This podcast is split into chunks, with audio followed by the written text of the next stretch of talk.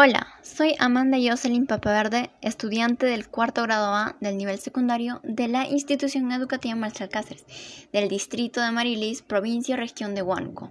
En esta oportunidad presentaré mi video sobre la séptima experiencia de aprendizaje con el tema del acceso del agua potable y la presentación de una propuesta tecnológica para el uso sostenible del agua en la vida cotidiana.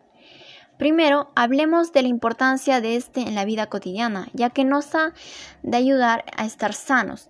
Es el líquido de mayor relevancia en la naturaleza, sin el, sin el cual no podríamos vivir siendo un recurso muy importante y necesario para el origen de nuestras vidas.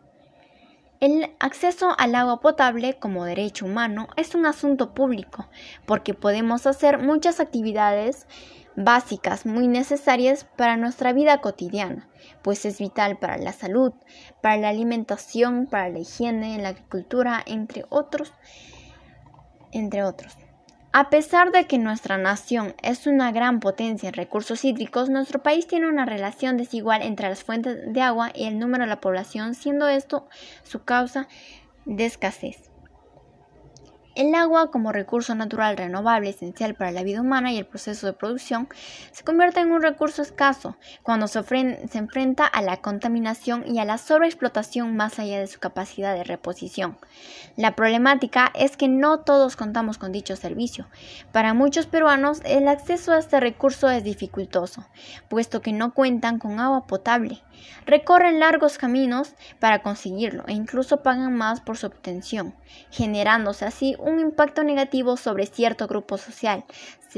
Según las encuestas realizadas en nuestro país, el 52% de la población urbana no tiene acceso al agua y el 23% de la población rural igual. Este problema para acceder al agua potable crece, pues estas áreas tienen un uso irresponsable excesivo y lo usan en cosas innecesarias, convirtiéndose en uno de los desafíos que tenemos como país para acceder al servicio de agua potable, tanto en la ciudad como en diversas regiones. Como vemos, la realidad nos muestra que muchas personas no tienen acceso a este recurso para realizar diversas actividades beneficiosas para la salud. Esto se debe al mal gestionamiento que le dan, la falta de gestión y descuido de las fuentes que no promueven ese recurso.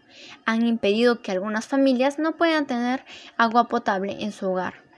Otra debilidad es la falta de métodos para la participación de los residentes locales, lo que permite la integración de diferentes participantes del modelo de gobernanza para gestionar mejor los recursos hídricos. Nuestro país cuenta con suficientes recursos hídricos, pero su disponibilidad agrícola se ve afectada por los siguientes factores. La distribución temporal y espacial irregular de las precipitaciones, la degradación de la cuenca y de la calidad del agua falta e inexistencia de la infraestructura de abastecimiento de agua y cumplimiento de las leyes de agua y recursos hídricos. Por lo tanto, afecta el uso efectivo del agua y su capacidad de producción, dando por consecuencia muchas reacciones negativas por la falta del acceso al agua potable. El agua como factor de producción afecta la seguridad alimentaria y la seguridad hídrica. Si comenzamos a pensar y analizar ciertas situaciones, hay muchas personas que necesitan este recurso para vivir y no la tienen en el lugar donde viven. La escasez y el desigual acceso al agua potable en el mundo es un problema que produce ciertas consecuencias graves a los seres vivos, como también a todo el medio ambiente. En el caso de Perú debemos saber que existe un una deficiencia hídrica, ya que debido a la contaminación y, sequíos, y sequías existe una posibilidad de escasez de agua para el consumo que se destina a las personas y a la agricultura.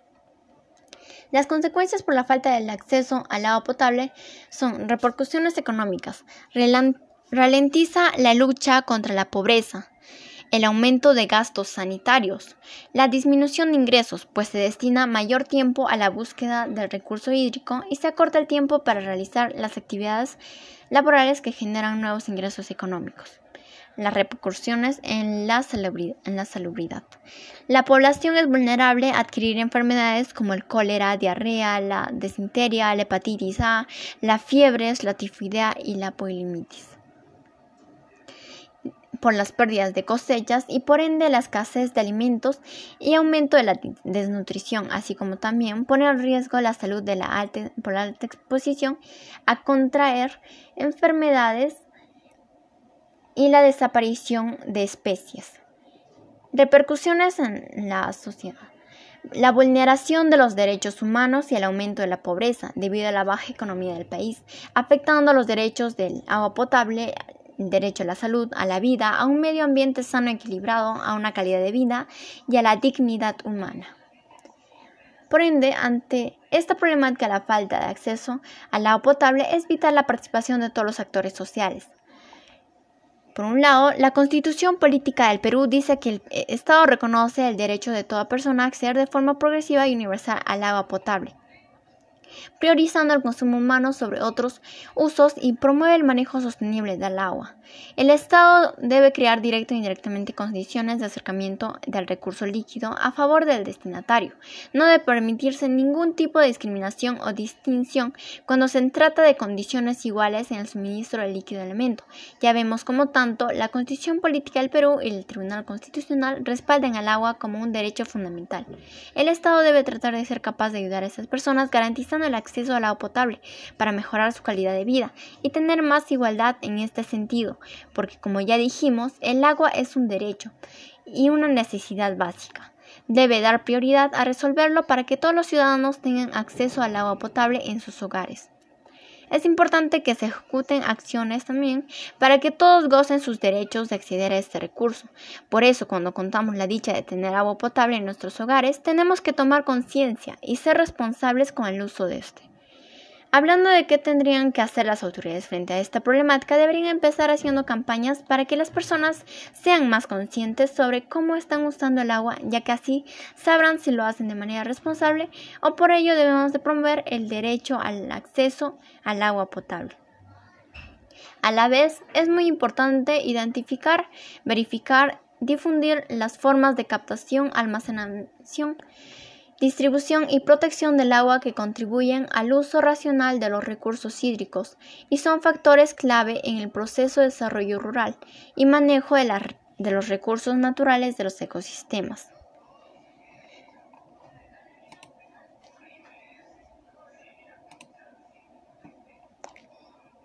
La filtración, el proceso de potabilización en Huánuco es a través de la captación del desarenado y el tratamiento convencional y la cloración según el proceso de filtración. Por otro lado, en la comunidad propongo realizar un filtro de agua pues a pesar de esta escasez de agua detectada en ciertos lugares, la naturaleza nos ofrece fuentes para su obtención como la lluvia y para su utilización se requiere, realizar procesos de filtración que permite disminuir la turbidez. Es aquí donde el filtrador será una solución tecnológica que responda al problema del agua utilizando el recurso natural de la lluvia como fuente principal, la cual no puede usarse de manera directa para el uso doméstico ni el consumo humano, pero sí para otras actividades es así como nuestro filtrador podemos reutilizar el agua. Esto no solo ayudará a muchas familias que sufren de escasez del agua, sino también ayudar a reciclar y no desperdiciar el agua a los que cuentan con este recurso o poseen de ella. Asimismo, la, potabilización es un proceso el cual se procede a separar el material sólido del agua mediante la captación, el desarenado, la la precloración, los embalses, el tratamiento convencional, la decantación, la filtración y la cloración, para así de esa manera terminar su proceso para luego almacenarlo en los tanques y ser distribuido hacia los demás hogares de la comunidad. nuestro comportamiento como ciudadanos en nuestro distrito con respecto al uso del agua potable debe ser muy responsable, ya que este recurso es un asunto público por el cual el agua nos pertenece a todos y por lo tanto todos somos responsables de cuidarla y valorarla, al igual que el Estado y la población es responsable de esta. Asegurar progresivamente el acceso a servicios de saneamiento adecuados, como elemento fundamental de la dignidad humana y la vida privada pero también que protejan la calidad de los suministros y los recursos de agua potable, acudiendo activamente a los actores sociales como el ANA, la Autoridad Nacional del Agua, el cual administra la conservación el ANA, la Autoridad Nacional de Recursos, la Autoridad Nacional del Agua, las UNAS, las juntas de regantes, las comunidades campesinas nativas, las empresas privadas, agrícolas, mineras, las juntas vecinales, entre otros. Adoptar el método de gestionamiento integral de recursos hídricos. Los factores que considera método incluyen el manejo sostenible de ecosistemas y prioridades para acciones de uso correcto, recarga y protección de acuíferos, reutilizando de agua y escasez de recursos hídricos. Aquí también, podemos utilizar diversos tipos de, de filtrado, de métodos de filtrado. Por ejemplo, en las tecnologías contemporáneas para el uso sostenible del agua es el atrapaniebla, el cual nació de la, necesidad del agua dulce que obligaba a los seres humanos tengan que explorar nuevas e innovadoras técnicas para su obtención. Durante miles de años en regiones donde escaseaba el agua, las personas cosechaban el agua de la lluvia, la niebla e incluso del rocío para obtener el agua del aire. Esto consiste en la captura del agua de lluvia que cae directamente sobre los techos de las casas u otras construcciones como escuelas o bodegas. El objetivo es captar el agua de lluvia y pasarla a estructuras de almacenamiento y uso posterior para su consumo humano o en pequeños huertos familiares y escolares.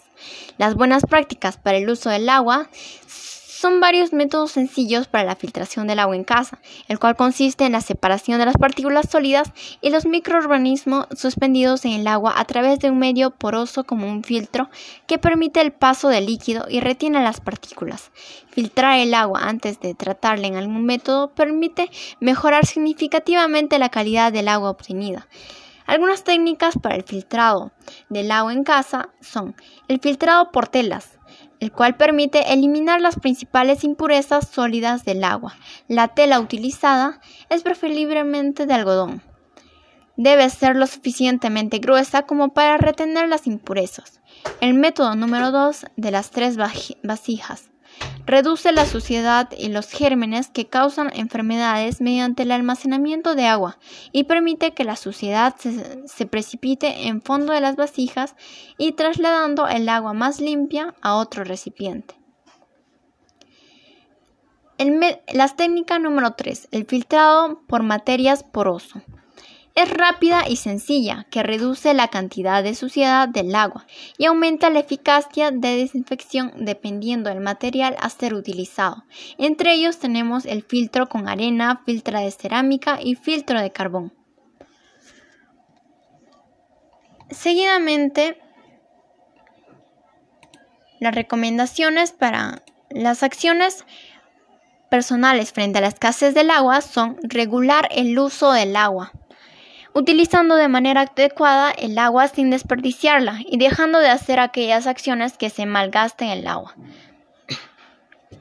Por ejemplo, lavar las cantidades apropiadas de ropa para cada programa del lavado.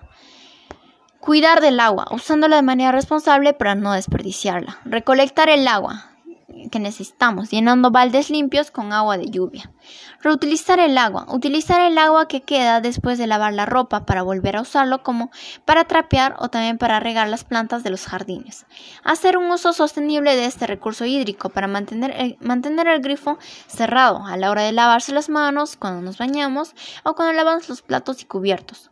Realizar un consumo sostenible al agua adoptar las técnicas ancestrales para recolectar y utilizar de forma eficiente el agua, tales como puquios, cochas, canales, asquías, entre otros.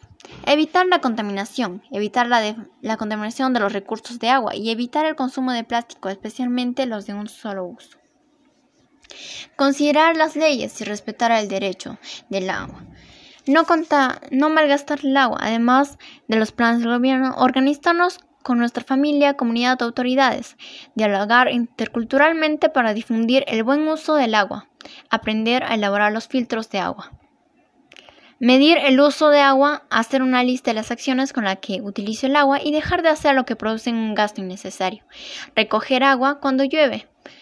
Almacenar el agua que necesitamos. Y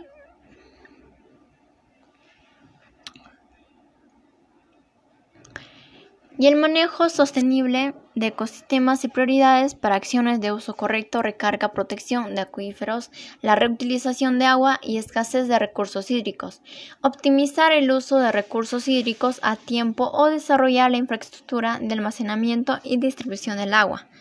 En conclusión, todos debemos trabajar de la mano y ser más conscientes En conclusión, todos debemos trabajar de la mano y ser más conscientes sobre cómo usamos el agua, porque va a llegar un momento en el que ya no podamos hacer uso de este recurso natural, ya que si seguimos teniendo un uso irresponsable del agua, ésta se agotará. Gota por gota se agota.